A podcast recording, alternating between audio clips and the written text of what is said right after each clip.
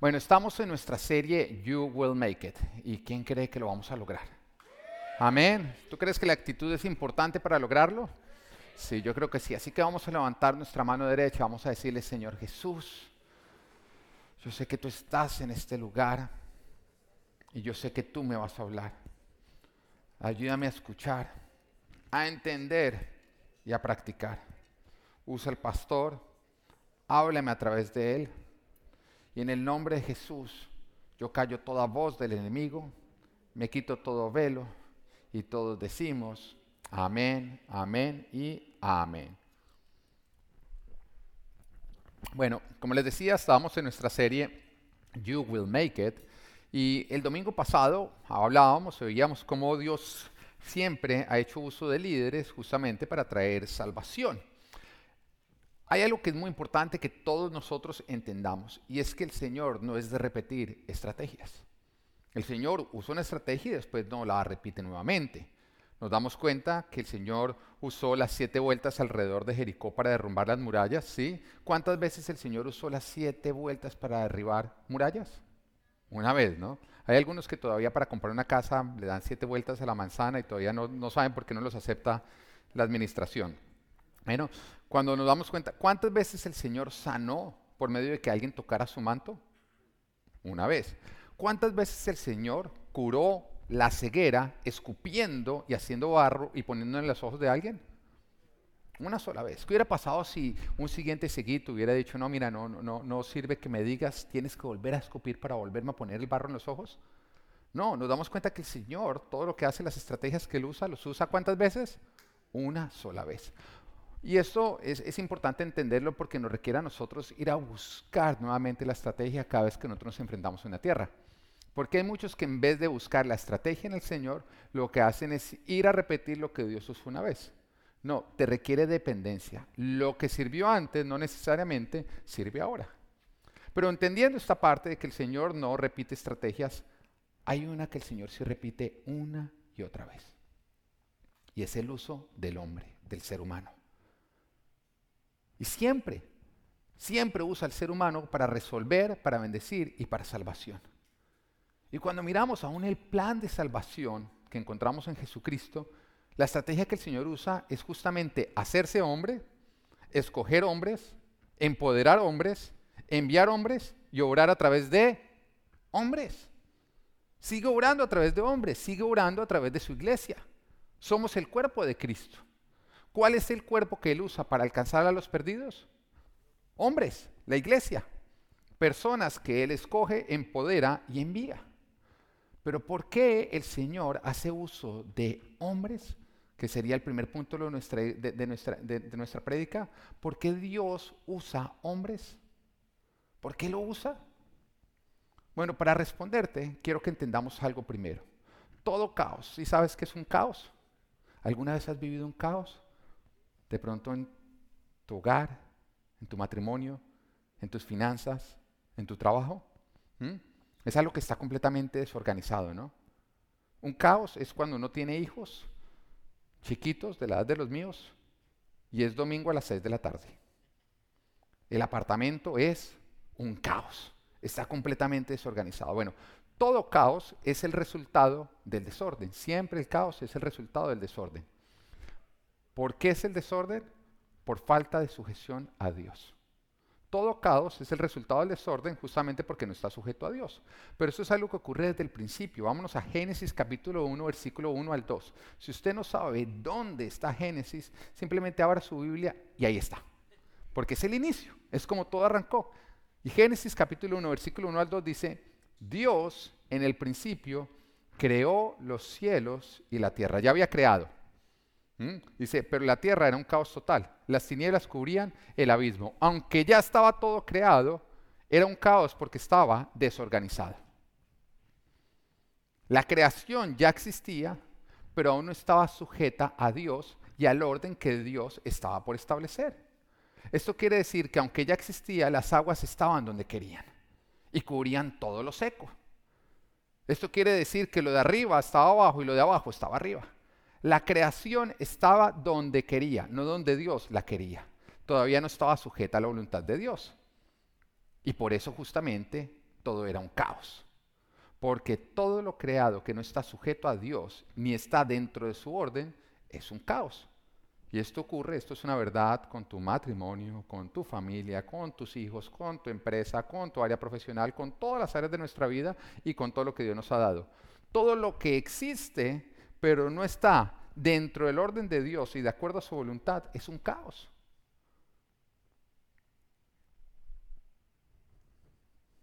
Pero ¿cómo Dios organiza entonces todo caos? Ejerciendo autoridad. La autoridad es la manera como Dios toma un caos y lo mete dentro de un orden. Hace uso de la autoridad. Y nos damos cuenta en Génesis capítulo 1, versículo 3, y dijo Dios que exista la luz. ¿Qué fue lo que hizo Dios? Dio una orden. Él no dio una sugerencia, él no dijo, bueno, pues sería bueno si luz quieres existir, pues ven y existes. ¿No? Él, él dio una orden. Una autoridad entiende que las órdenes es ejercer autoridad. Pero una orden no es para que se haga lo que yo quiero, es para que se haga lo que Dios quiere. Pero es la única manera de nosotros convertir un desorden en un orden que permita bendición y vida. Y el Señor dice, y Dios dijo, exista la luz. Y la luz llegó a existir. o sea, ¿qué hizo la luz? Obedeció. La luz no, no, empezó a renegar de no estoy de acuerdo, es que eso es capricho suyo, es que yo soy un cero a la izquierda, es que usted lo está diciendo porque lo que pasa es... Como muchas veces responden las personas que están bajo autoridad. La luz obedeció, hágase la luz y la luz llegó a existir. Y es justamente ejerciendo autoridad como el Señor separa el día de la noche, como hizo el firmamento, como separó el agua de la tierra. Y fue justamente el Señor dar autoridad y que lo creado se sujetara a esa autoridad que lo que permitió que empezara a haber vida. Porque después de que todo esto obedeció, nos dice la palabra que entonces el Señor pudo crear la vegetación donde ya había vida, los animales donde ya había vida, el hombre donde ya había vida. Eso quiere decir que cuando algo se organiza porque obedece la voluntad de Dios, permite que la obra de Dios de dar vida se ha llevado a cabo. Y, lo que, y después de que hay vida, entonces Dios qué dice? Nos dice que una vez que hubo vida, el Señor bendijo con estas palabras, llenen toda la tierra.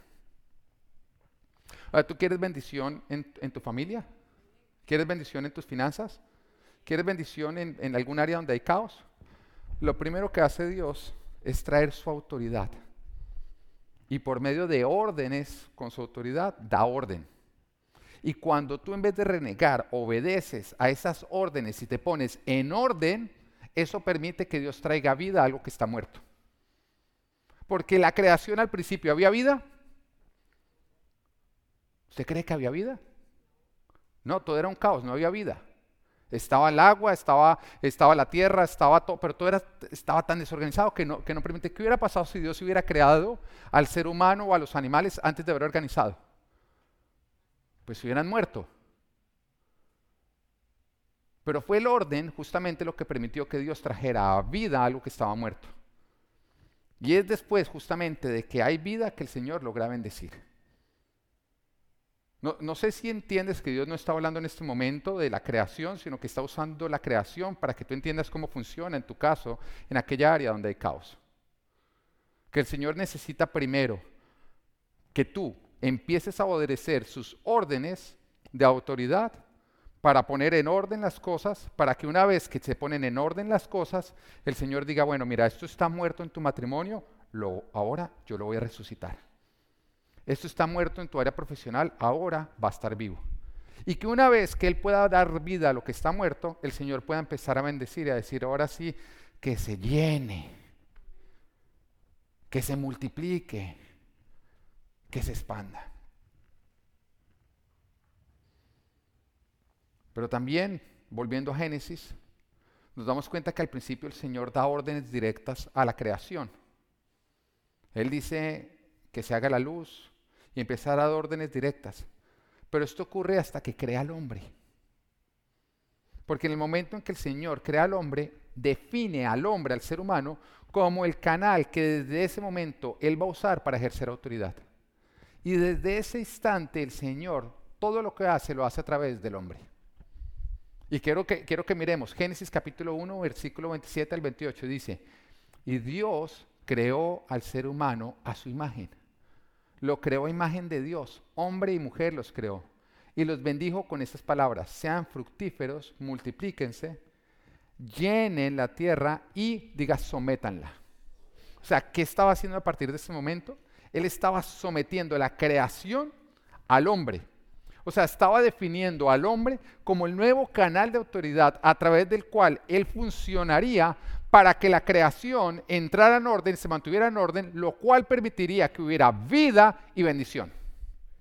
Ahora toda orden, toda autoridad sería ejercida por Dios a través del hombre. Si te das dando cuenta por qué Dios usa una otra vez al hombre. Y dice, y sométanla, dominen a los peces del mar y a las aves del cielo y a todos los reptiles que se arrastran por el suelo. Al principio el Señor daba las órdenes directo a la creación. Pero después que el Señor crea al hombre, Él ya no lo hace así. Ya, ya, ya no se vuelve a ver que Él hace esto. Ahora cada vez que Él va a ejercer autoridad, lo hace a través del hombre para que haya orden y para que la creación produzca vida y bendición. Yo, no sé, cuando, cuando, el Señor me mostraba esto, a mí me dejó con la boca abierta. Porque yo empiezo a entender que cada vez que Él ve un caos, Él levanta a un hombre, siempre levanta a un hombre, a un ser humano. Y lo usa como un canal para ejercer autoridad a través de Él, para empezar a poner en orden lo cual va a permitir que el Señor traiga a vida lo que está muerto y lo cual va a permitir que el Señor bendiga lo que está vivo. Y es a partir de ese momento. Ahora, recordemos, todo caos, todo caos es el resultado de la falta de orden debido a que no está sujeto a la voluntad de Dios. ¿Lo entendemos o no? Si, hay algo que está en caos en tu, en tu casa, en tu familia o en tu vida, está en caos porque está desorganizado y está desorganizado porque no está sujeto a la voluntad de Dios. Porque algo que está sujeto a la voluntad de Dios y organizado debe estar vivo y multiplicándose porque está vivo y bendecido. Pero si está en caos es porque falta orden, porque no está sujeto a la voluntad de Dios. Porque toda vida y bendición es el resultado del orden, justamente porque está sujeto a la autoridad de Dios. Por eso Dios siempre usa al hombre, porque el hombre es el canal que Dios definió desde Génesis para a través de él ejercer autoridad. Una autoridad que dé orden. Ahora, cuando, cuando le preguntan a Jesús cómo debemos orar, que era realmente lo que los discípulos estaban preguntando. Señor, ¿cómo debemos orar para que esta oración produzca vida y bendición? Porque el enemigo, nos dice la palabra, que vino a producir, ¿qué? Robar, matar y destruir. Fue lo que el enemigo vino a hacer, a robar, matar y destruir. Pero Jesús vino a qué? A darnos una vida en abundancia. En otras palabras, darnos una vida bendecida. Entonces ellos están preguntando siempre, todo es cuestión de, Señor, ¿cómo hago para obtener vida y bendición? Y entonces Jesús le responde, bueno, ustedes deben orar así, en Mateo capítulo 6, versículo 9 al 10. Ustedes deben orar así. Un segundo.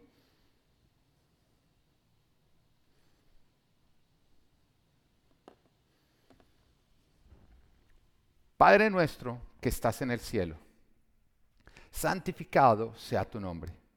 Venga tu reino.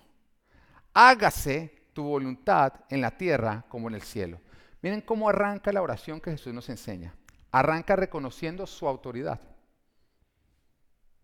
y pidiendo que esa autoridad se establezca en la tierra. Porque ese es el principio necesario para que todo entre en orden y de esa manera produzca vida y bendición. Eso quiere decir que si tú quieres orar por tu matrimonio, la forma en que tú oras por tu matrimonio es primero reconociendo la autoridad de Dios diciendo, Señor, hágase tu voluntad en mi matrimonio como en el cielo.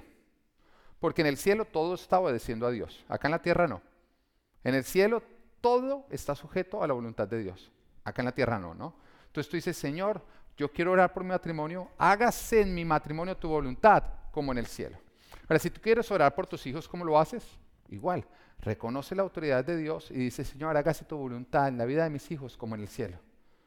Tú quieres orar por tu empresa, por tu nación, por tu iglesia, tú reconoces la autoridad de Dios y le pides, Señor, hágase tu voluntad en cada una de estas como en el cielo. Vida y bendición es el resultado de una creación, una familia, una iglesia, una empresa y una nación que está sujeta a la voluntad de Dios. Y que como está sujeta a la voluntad de Dios se encuentra dentro de su orden. Pero también veamos algo, ¿qué, ganas tú orando? Señor, bendice mi matrimonio, yo reconozco tu autoridad. Hágase tu voluntad mi matrimonio como en el cielo. Si después de orar vas y resistes la autoridad que Dios está usando para ejercer su autoridad, que es la que trae orden. Estás orando y tú mismo estás frenando la vida y la bendición que Dios quiere para tu matrimonio, para tus hijos y para tu iglesia. Lo va a poner así. Sobre todo en este tiempo que me importa mucho los hogares, lo que está ocurriendo en la casa, porque yo creo que lo que ocurre en tu casa va a empezar a esparcirse en todas las áreas de tu vida. Tú dices, Señor, yo, yo te pido que tú bendigas mi matrimonio, que bendigas mi casa. Yo reconozco tu autoridad y te pido que se haga en mi casa tu voluntad como se hace en el cielo.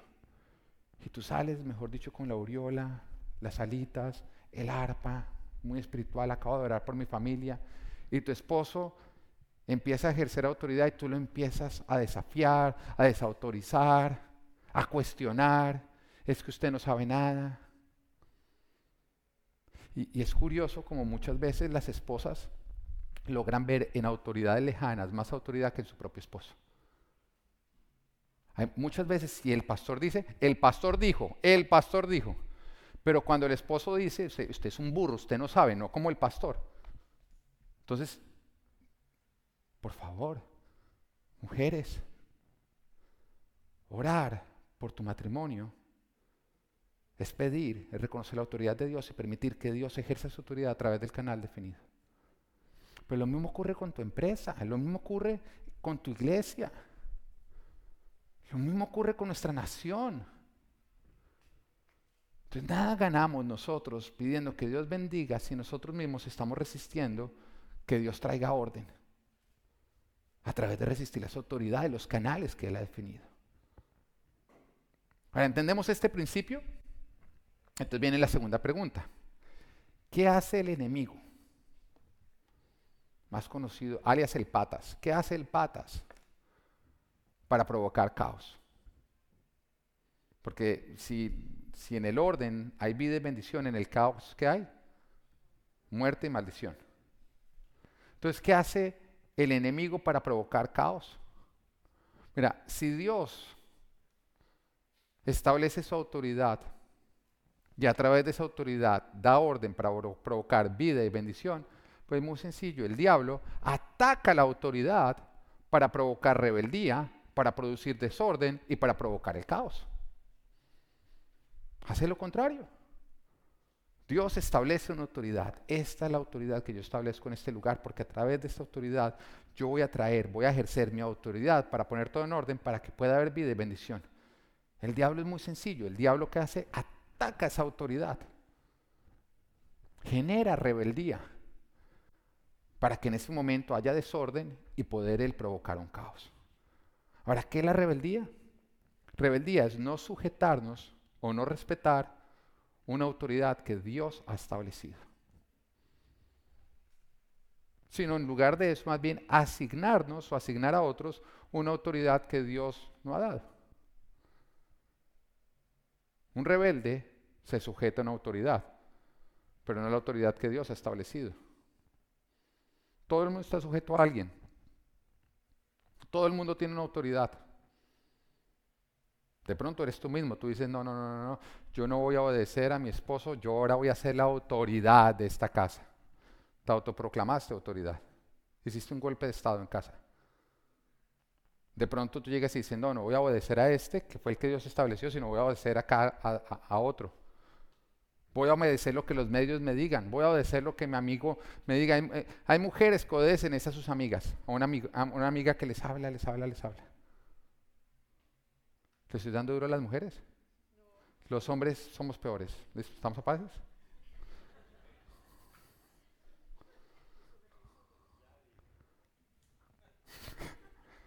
Jaime, por favor. Vamos a llegar a casa y nos vamos a tener que enfrentar a ellas. Bueno, rebeldía es no sujetarnos, sino respetar una autoridad que Dios ha establecido, sino asignarnos o asignar a otros una autoridad que Dios no les asignó. Mateo capítulo 12, versículo 30 dice, el que no está de mi parte está contra mí, y el que conmigo no recoge, esparce. Jesús lo, lo está diciendo muy claro.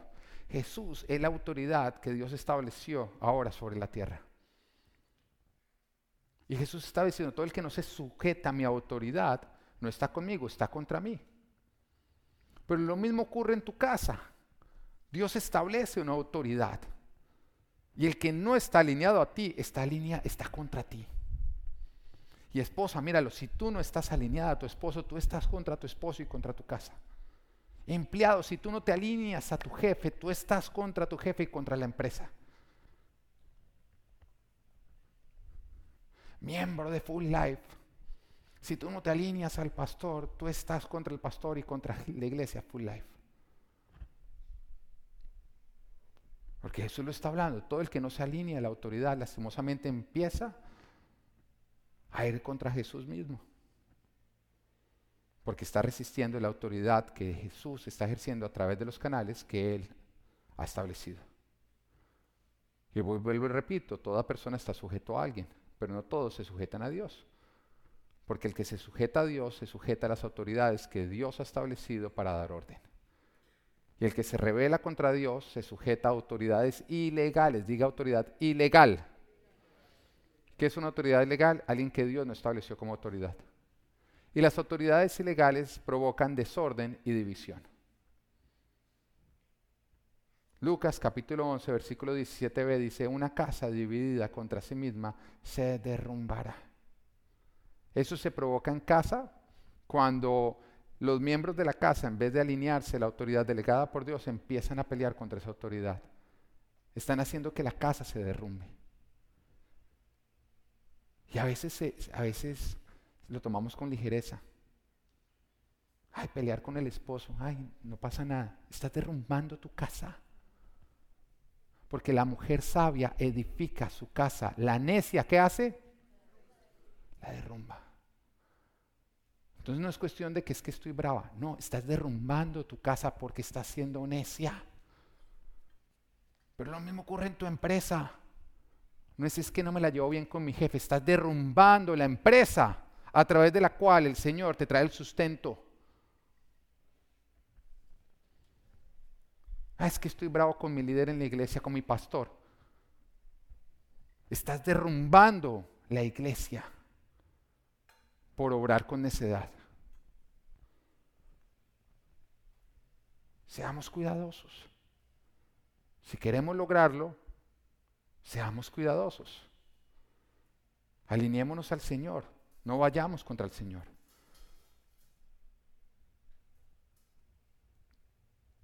La unidad produce vida y bendición y es el resultado de una autoridad que usa su autoridad y de un cuerpo que no la resiste sino que se sujeta a ella. Mientras que la división, la maldición y la muerte, que tienen un origen satánico, es el resultado de autoridades que no ejercen su autoridad como un cuerpo que la resiste, porque acabo de hablar, no solamente es malo el cuerpo que resiste la autoridad, también está supremamente mal la autoridad que no ejerce su autoridad por miedo. ¿Cuántas personas por miedo a aquellos que están por debajo de su autoridad, entonces deciden más bien no ejercer la autoridad? ¿Eso es igual de grave o no? Porque también es retener el obrar de Dios en este cuerpo. Entonces un esposo que tiene miedo a poner en orden su casa porque su esposa se va a poner brava, sus hijos se van a poner bravos, es, uno, es un esposo que está reteniendo la bendición de Dios para su casa.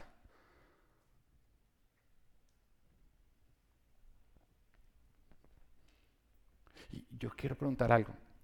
¿quiénes acá son padres? Si tú quieres disciplinar a tus hijos, tú les vas a poder siempre dar gusto en todo. Se van a poner bravos. A diario se ponen bravos. A diario se ponen bravos. Actualmente que pasamos tanto tiempo con ellos, mi, hijo, por ejemplo, Natán, dice, no, es el día de la familia, él lo disfruta. Y uno ama estar con ellos todo el día. Pero si yo pudiera contar las veces que uno tiene que pelear con él durante el día, porque para mantener el orden en casa toca estar dando órdenes. Y la única manera en que yo podría hacer, o con mi esposa podríamos hacer, para no pelear con nuestros hijos en todo el día, es no hacer uso de la autoridad. Pero al final del día todo sería un desorden o no. Todo sería un desorden, todo sería un caos. Y podría haber accidentes y cosas terribles. Bueno, lo mismo ocurre cuando uno como esposo, por miedo a no pelear con la esposa, uno dice, no, más bien dejé así, no, más bien yo no voy a ejercer la autoridad porque es que ella pone muy cansona.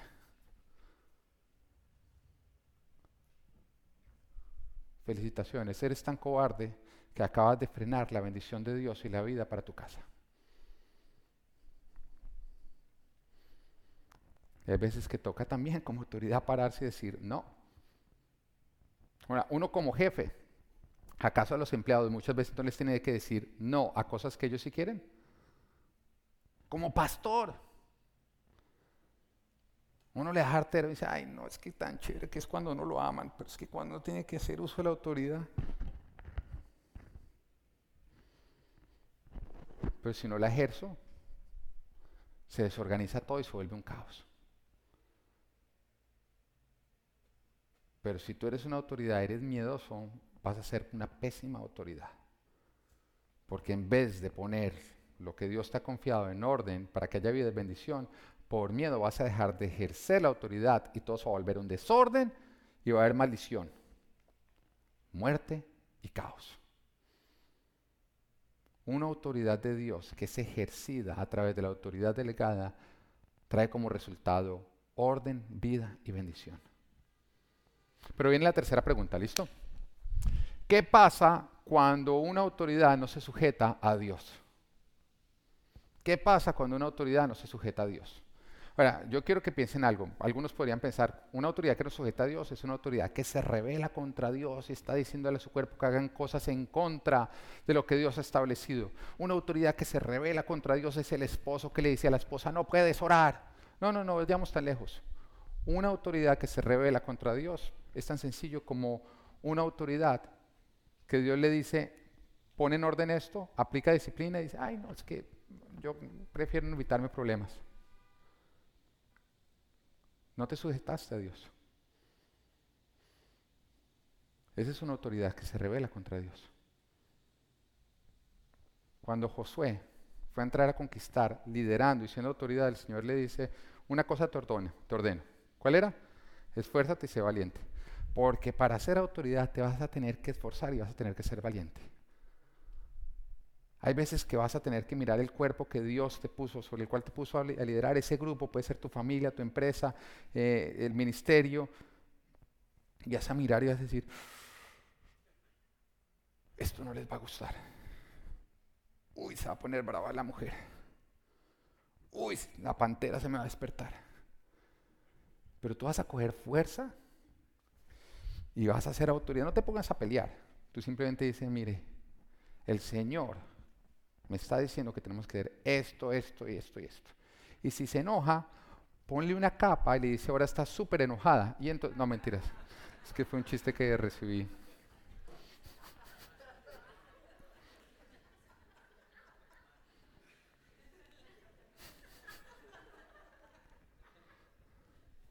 No hagas eso.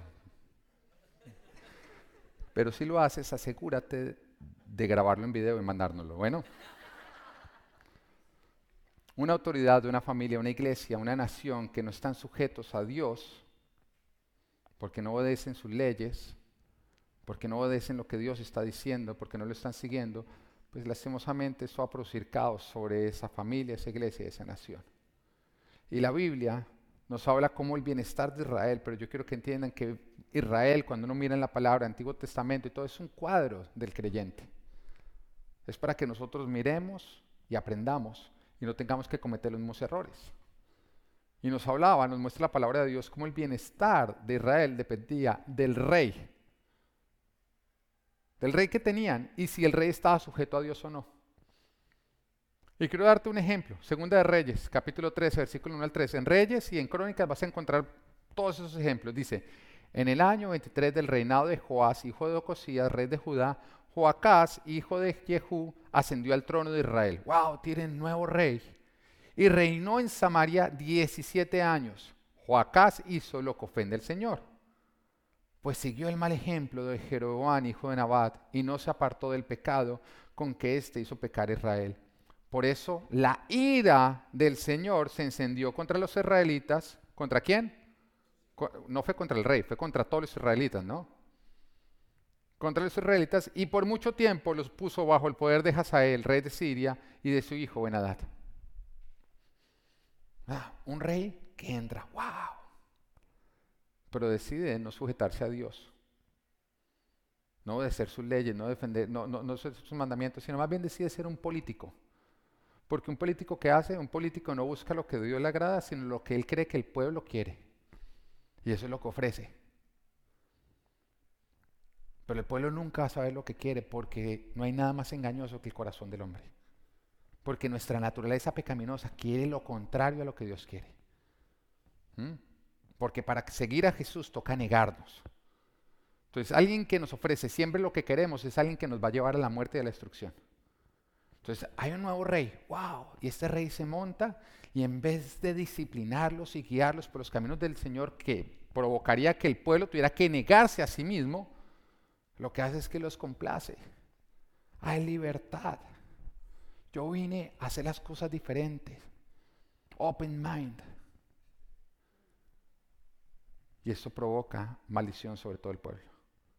Opresión enemiga. Pero vayamos al otro ejemplo. Segunda de Reyes, capítulo 18, versículos 5 al 8. Dice, Ezequías puso su confianza en el Señor, un nuevo rey. Pero este rey pone su confianza en el Señor y está comprometido en que todos los decretos, todas las leyes que él va a sacar van a ser de acuerdo a la palabra de Dios. Va a hacer que todo lo que ocurra en Israel agrade a Dios. Él no está para agradar a hombres, él está para agradar a quién? A Dios. Entonces dice, Ezequías puso su confianza en el Señor Dios de Israel. No hubo otro como él entre todos los reyes de Judá, ni antes ni después.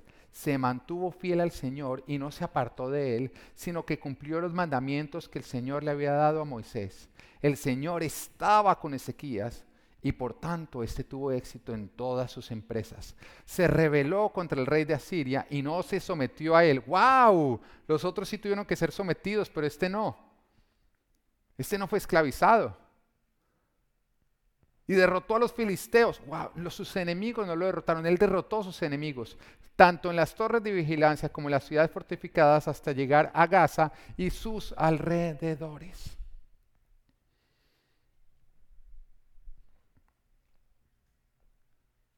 La suerte de Israel marcada por la autoridad que tenían sobre ellos una autoridad que no está para agradar a Dios, sino más bien complacer al pueblo, hagan lo que quieren, adoren los dioses que ustedes quieran.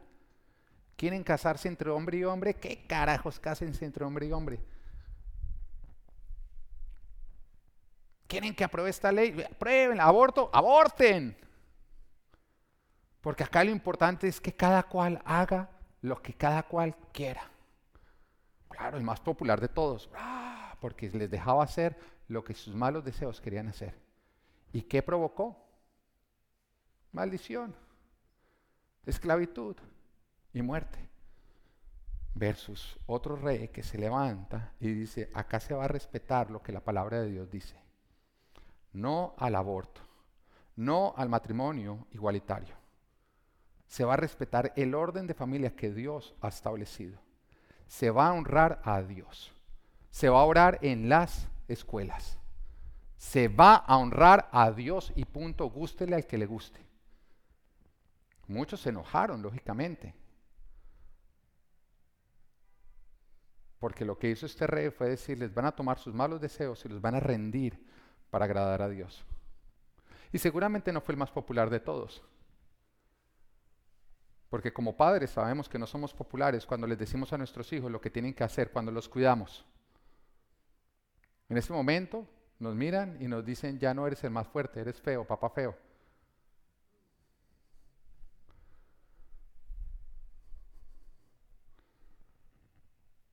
Estamos llegando a tiempos de elecciones. Y creo que es muy importante que nosotros entendamos como cristianos que es nuestro deber votar. Yo acá hablo de todo lo que es importante. Yo nunca le voy a decir a usted por quién votar, pero sí le voy a decir a usted que usted es responsable de por quién está votando. Y si usted vota por alguien que está a favor de algo que va en contra de la palabra de Dios, usted está escogiendo maldición. Porque la palabra de Dios dice, aquí te voy a escoger entre bendición y maldición. Bendición y vida si te sujetas a mis mandamientos y los obedeces, pero maldición y muerte si vas en contra de ellos. Y cuando uno vota por alguien que está a favor del aborto, uno está a favor del aborto. Y tenemos que entenderlo. Uno no vota por quien a uno le cae bien, ni por quién es popular. Uno mira la agenda que esa persona se propone a llevar a cabo y uno mira si esa agenda está sujeta a Dios, si hace lo que Dios agrada, si defiende lo que Dios defiende. Porque una autoridad carismática que cae bien pero que no hace lo que Dios aprueba, va a llevar una nación al caos, la maldición y la muerte. Pero bueno, volvamos a nuestro hogar, porque esta también es una verdad para nuestras casas. Hombres y esposos. Sí, tú eres la autoridad delegada por Dios. Pero si tú no te sujetas a Dios, tú vas a traer maldición sobre tu familia. Entonces, nunca Dios pone a un hombre, a una autoridad, para que esa autoridad diga, yo soy el que manda, Dios dijo que yo manda acá, se hace lo que yo quiera. No, no, no, no, no. La perdiste. Dios te monta para que tú digas, Dios me puso como autoridad para que acá se haga lo que Dios quiera. Y tú decidas agradar a Dios, poner tu confianza a Dios, temer a Dios. Así que debemos estar sujetos a Dios. No complacer a nuestras esposas ni a nuestros hijos sino ejercer autoridad haciendo lo que Dios nos dice, lo cual va a provocar como resultado no ser muy populares ni ser muy aplaudidos. Porque Jesús lo dijo en Mateo capítulo 16, versículo 24, si alguien quiere ser mi discípulo, tiene que negarse a sí mismo, tomar su cruz y seguirme.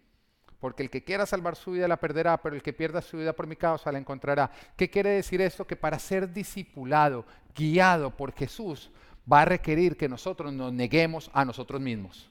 Va a requerir que nosotros vayamos en contra de lo que queremos. Porque aquel que hace siempre lo que quiere y no rinde lo que quiere, no siga a Jesús. O sea, si tú eres de los que siempre para, para tomar decisiones dices, es que yo quiero, yo quiero, yo quiero, yo quiero, yo quiero, tú no sigues a Jesús, tú sigues tus propios deseos. Y Jesús dice, el que no rinde sus deseos, no me está siguiendo. Para seguir a Jesús toca llegar a decir, es que yo quiero hacer esto, pero lo rindo. ¿Qué quieres tú que yo haga? Y va a haber tantas veces que lo que Jesús te dice va a ser en contra de lo que tú quieres. ¿Recuerdas cuando uno le dice a los hijos, ya no más televisión a dormir? Esa cena, ¿no? No toma fuerzas, ¿no? Uno le toca acostarlos, mi amor, ve tú. No, no, ve tú. No, no, ve tú. Mi amor, tú eres la autoridad en esta casa. Sí, por eso es una orden, ve tú.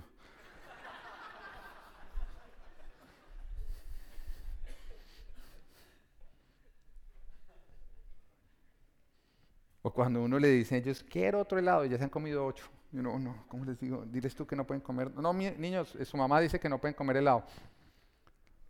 Uno sabe que no les va a gustar o no. Toda autoridad, para ejercer su autoridad, va a tener que traer instrucciones a su familia, a su empresa, a su iglesia, que no van a ser las que quieren este grupo. Porque Jesús lo dijo, el que quiera mi discípulo tiene que negarse a sí mismo, morir a sí mismo para seguirme. Así que si yo estoy trayendo, yo soy la autoridad que Dios ha establecido a esta iglesia, y yo estoy trayendo, el Señor quiere que hagamos esto, para ustedes obedecerme a mí, van a tener que negarse, morir a sí mismos y hacer lo que Dios está diciendo. Pero como yo soy el mensajero,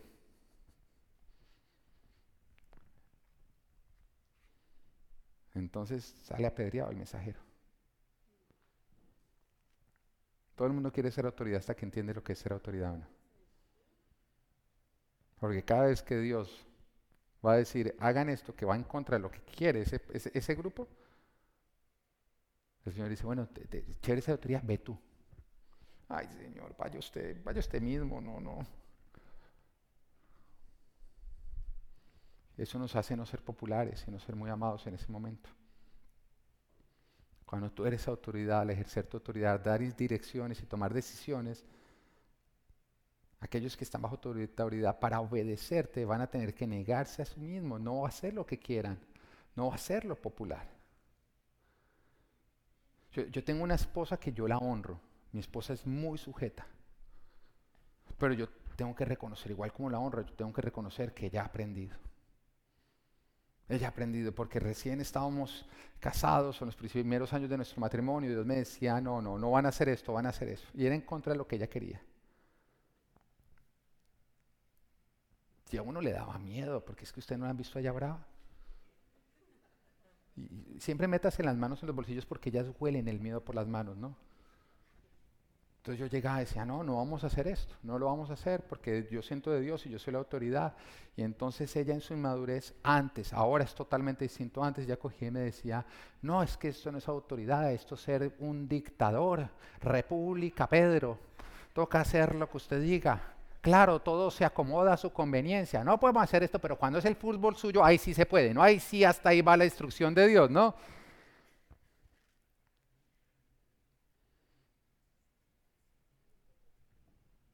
Pero también yo he aprendido que cuando uno como autoridad se para en ese punto y no, no alega, tienes toda la razón de enojarte, sé que va en contra de lo que tú quieres, pero esto es lo que Dios me está diciendo yo me paro en este punto.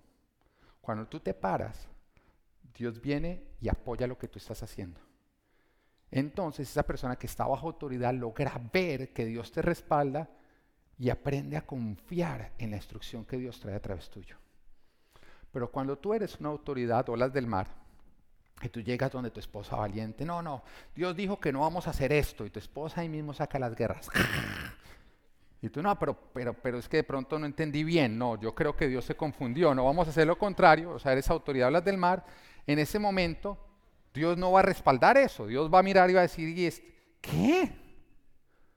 Cobarde. Y el Señor sí que le duro a los cobardes en la palabra, ¿o no? Él aplaude al valiente, pero la cobardía para Dios es, es igual que la pereza. Entonces, Dios no te va a respaldar.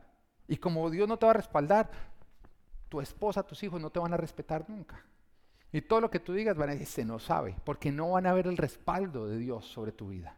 Para que Dios te respalde a ti, tú tienes que pararte en lo que Dios está diciendo y no moverte, aunque el cuerpo que está debajo tuyo no le guste.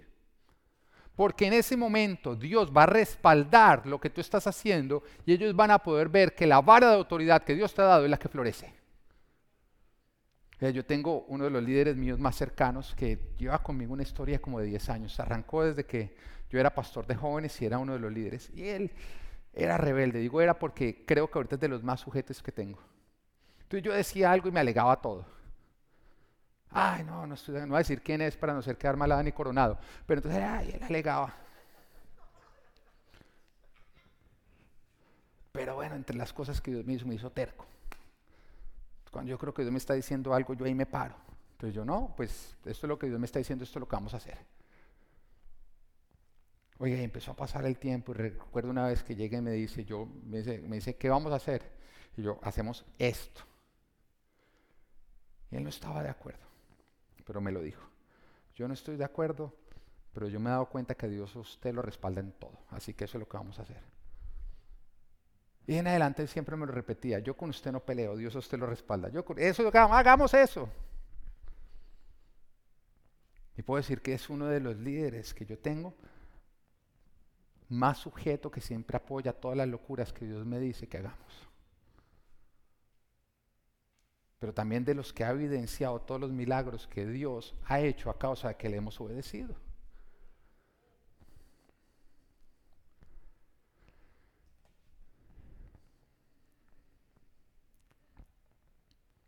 Disciplinar, discipular, guiar y cuidar requiere hacer que se haga lo que no es lo popular. Porque en lo popular, ahí no está la voluntad de Dios. Un mundo libertino, donde todo el mundo puede hacer lo que todo el mundo quiera. ¿Qué sexo quiere ser? Eh, yo quiero ser eh, una niña de 8 años, a pesar de que es un hombre de 88. Cada cual puede ser lo que quiera hacer. ¿Tú crees que hay libertad? ¿Tú crees que hay vida y bendición? El libertinaje, que es darle gusto a todo el mundo para que todo el mundo haga lo que todo el mundo quiere, es el camino al caos, a la muerte y la maldición. Y hay muchos que creen que este país, este mundo va a estar mejor cuando todo el mundo pueda hacer lo que todo el mundo quiera. Donde lo popular sea lo que rija. Pero eso es el infierno. Porque en el infierno todo el mundo hace lo que todo el mundo quiere. Está lleno de rebeldes. Nadie reconoce a Dios. Pero tú no quieres traer el infierno a tu casa o no. Tú no quieres traer el infierno a tu familia. Yo no voy a traer el infierno a mi iglesia. Y por esa razón, no importa lo que lo popular, no importa lo que todo el mundo quiera, no importa lo que la voz popular esté diciendo, por lo menos yo voy a ser la autoridad que me paro en lo que Dios está diciendo para que se obedezca su mandato porque en esa autoridad es donde hay orden que permite vida y permite bendición.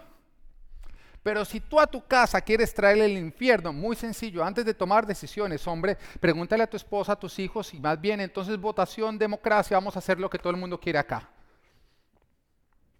Un buen líder oye a todos, lo lleva ante Dios, escucha lo que Dios dice al respecto y trae lo que Dios dijo para que todos empiecen a sujetarse. Moisés estaba con el pueblo, pasaba tiempo con el pueblo, pero cogía y decía, ya vengo, me voy a ayunar 40 días. Y se iba al monte a meterse con Dios, donde rendía todo lo del pueblo en ayuno. Y una vez lo había rendido, el Señor cogía y decía, bueno, mira, estos son mis mandamientos. Y bajaba los mandamientos, y no era lo que el pueblo había dicho, no, lo del pueblo había dicho se había quedado arriba rendido a los pies de Dios. Ahora estaba lo que Dios había decidido y esto es lo que vamos a hacer. Vida y bendición. Vida y bendición. Hombres, jefes, líderes o también jefas, ¿no? Porque la mujer en muchos lugares es autoridad. Ejercer la autoridad de Dios, guiar en sus caminos, hacer lo que Dios dice, no comprometerlo a pesar de que no va a ser lo popular, va a ser lo que va a mantener ese cuerpo en vida para que pueda dar bendición. Y mira lo que dice eh, Pablo en Gálatas 1.10. Dice, ¿qué busco con esto? ¿Ganarme la aprobación humana o la de Dios? Él sabía que no se podía las dos. ¿Piensan que procuro agradar a los demás? Si yo buscara agradar a otros, no sería siervo de Cristo. Ahora, él está diciendo esto a la iglesia de Galacia, a los Gálatas. Dile esto a tu casa, a tu familia. ¿Qué creen que busco con esto? ¿Agradarlos a ustedes? ¿Hacerlo popular? Si hiciera eso, no serviría a Cristo. Di eso en tu, empresa. Di eso en tu ministerio. Di eso en todo lugar donde Dios te ha puesto, que seas autoridad. Si tú buscas agradar a los hombres, no es a Cristo a quien estás sirviendo. Porque una autoridad que busca complacer al pueblo no es a Jesús a quien sirve. Y es responsable de guiar a maldición y a muerte a quienes Dios le ha confiado. Mujeres, hijos, siervos, empleados, ciudadanos. Dejen que Dios traiga orden y permitan que Dios bendiga y traiga vida, permitiendo que su autoridad, la que Él ha establecido, sea ejercida a través del canal que Él ha definido y no lo resistamos. Y quiero hacerte una pregunta. Si le preguntáramos a tus autoridades, piensa en todas las autoridades en este momento que tú tienes. Si tomáramos, si tú eres mujer, si le preguntáramos a tu esposo, a tu jefe, al líder de tu ministerio, a tu pastor, hombre, si le preguntáramos a tu jefe, a tu líder, a tu pastor, si le hiciéramos esta pregunta, si le preguntáramos a tus autoridades, estos nos dirían que tú les permites ejercer la autoridad que Dios les ha dado, traer la guianza que Dios está dando para traer vida y bendición. O que eres de los que resistes porque cuestionas. Eres de los que lo haces difícil. Eres de los que provocas caos. Y le aclaro a todos tanto a las autoridades como a los que estamos bajo autoridad. La disciplina, la guianza, la instrucción de Dios no son agradables cuando se aplica, pero su fruto sí lo es.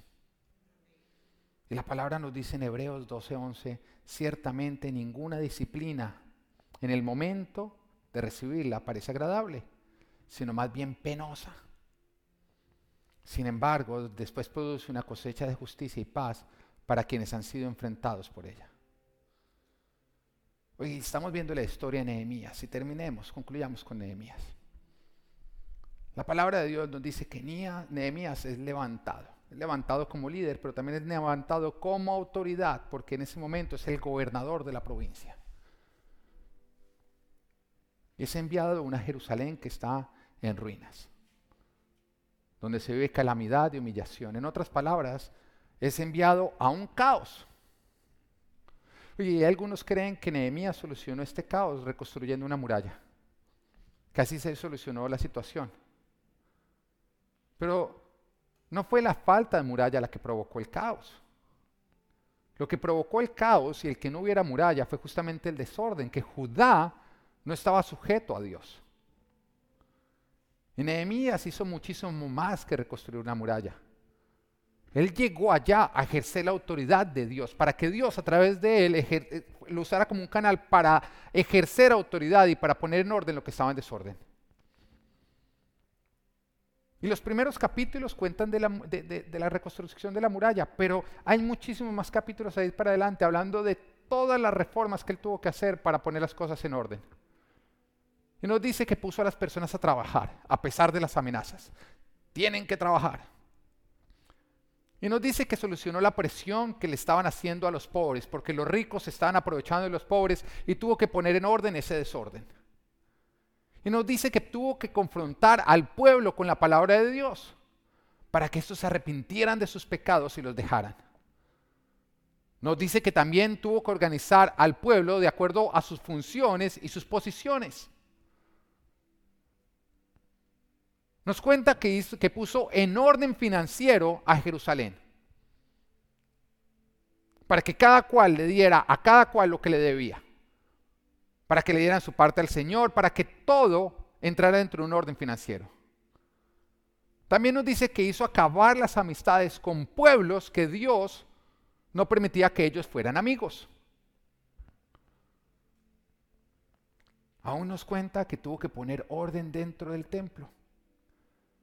Y nos dice de una oportunidad en que el sacerdote Eliasib, que era el sacerdote, emparentó con Tobías. Y como emparentó con Tobías, nos dice que entonces le dio una habitación dentro de los atrios del templo. Imagínense ese desorden.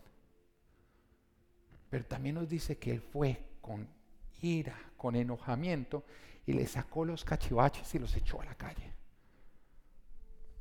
Seguramente Tobías y Eliasib no lo amaron mucho ese día nos cuenta que reprendió al pueblo por descuidar el templo, por descuidar a los levitas, por dejar de traer los diezmos. Nos dice que a los que vendían los sábados los reprendió por profanar el día del Señor. Y aún le advirtió a los mercaderes que venían que si no se iban, los iba a meter en la cárcel. Y en Nehemías capítulo 13, versículo 23, mire lo que nos dice. Esta la quiero leer. En aquellos días también me di cuenta de que algunos judíos se habían casado con mujeres de Asdod, de Amón y de Moab, lo cual estaba prohibido. Ellos no debían casarse con, casar a sus hijos con mujeres de otros pueblos. Era un tema espiritual. Cuando se casaban con mujeres de otros pueblos, terminaban adorando a otros dioses. Se contaminaban. Dice, la mitad de sus hijos hablaban la lengua de Asdod y de otros pueblos y no sabían hablar la lengua de los judíos. Entonces los reprendí y los maldije. Algunos de ellos los golpeé y hasta les arranqué los pelos y les obligué a jurar por Dios. Oiga, ¿ustedes dicen que yo soy duro?